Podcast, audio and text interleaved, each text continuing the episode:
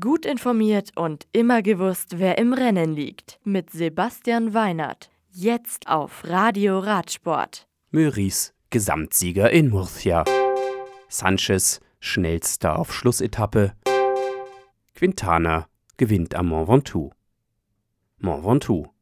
Die dritte Etappe der Tour de la Provence gewinnt Nairo Quintana von Arkea Samsic. Der Kolumbianer ist bei der Bergankunft nach 140 Kilometern fast eineinhalb Minuten schneller als der zweitplatzierte Alexei Lutsenko von Astana. EF Pro Cycling-Fahrer Hugh Carthy vervollständigt das Podium. Movistar-Profi Juri Hollmann kommt auf der schweren Etappe mit 14 Minuten nach Quintana als 67. ins Ziel. Ehe die Etappe am Sonntag in Avignon gestartet wird, ist nun Nairo Quintana Führender der Rundfahrt.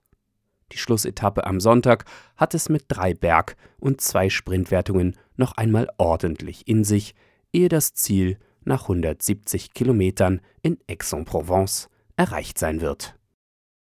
Murcia Die Zweitagesfahrt Vuelta Ciclista a la Région de Murcia gewinnt Xandro Meurice von Circus Van Gobert. Lennart Kemner von Bora Hansgrohe belegt einen dritten Gesamtrang.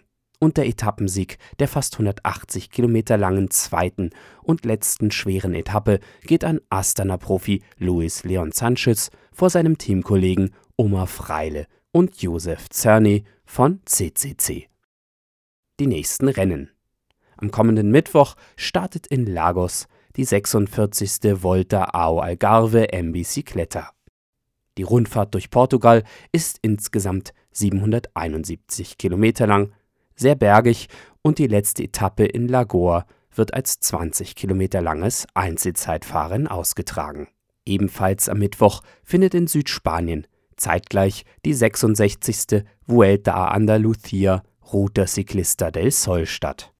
Den Auftakt macht eine knapp 174 Kilometer lange sehr bergige Etappe mit Ziel in Grazalema.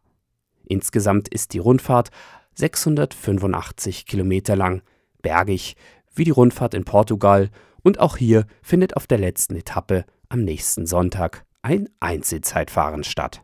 Und am Donnerstag startet in der Türkei die dritte Tour auf Antalya, eine vier Etappen und insgesamt fast 547 Kilometer lange Rundfahrt, die dann am Sonntag mit einer Etappe für Sprinter endet.